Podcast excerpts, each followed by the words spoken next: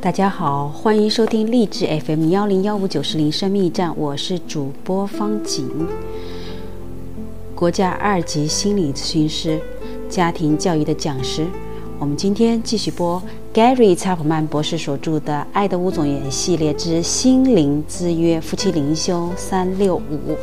三月二号，面对自我防卫心理，萨摩尔问：“你为何没有听从耶和华的命令，急忙？”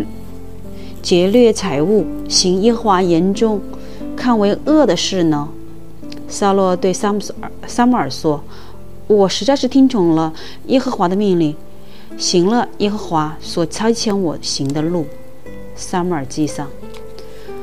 我们为什么会如此自我防卫？防卫是人类的一种本性。我们甚至在圣经中也看到了这一点。约伯在受够了他所谓的朋友给他的意见之后，气愤地说。他知道的和他们知道的不相上下。在上面的经文中，我们看到了以色列第一个国王扫罗在先知撒母耳前来斥责斥责他没能遵守主的命令时，为自己辩解，以谎话回应。请思考一下这个例子：艾利克在切洋葱，珍妮弗在往锅里倒油。当艾利克走去调收音机时，珍妮弗啪的一下把洋葱全倒进了油里。他回来之后说：“你知道可以有一个更好的方法。”珍妮弗回答说。为什么一切总是要由你来决定？我以为你会愿意听我的建议。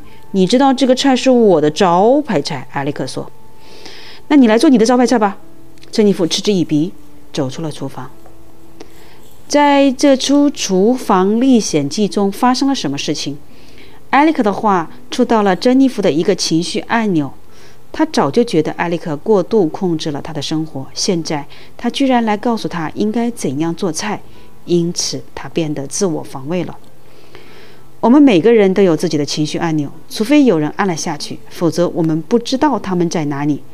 当我们知道的时候，关键是需要花一点时间来问几个问题的。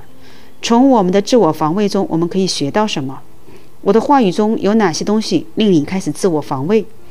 一旦我们这样做时，我们将会了解自己的防卫心理。并找到以积极方式处理问题的方法。好的，三月二号，面对自我防卫心理，各位学到了吗？听懂了吗？我们明天见。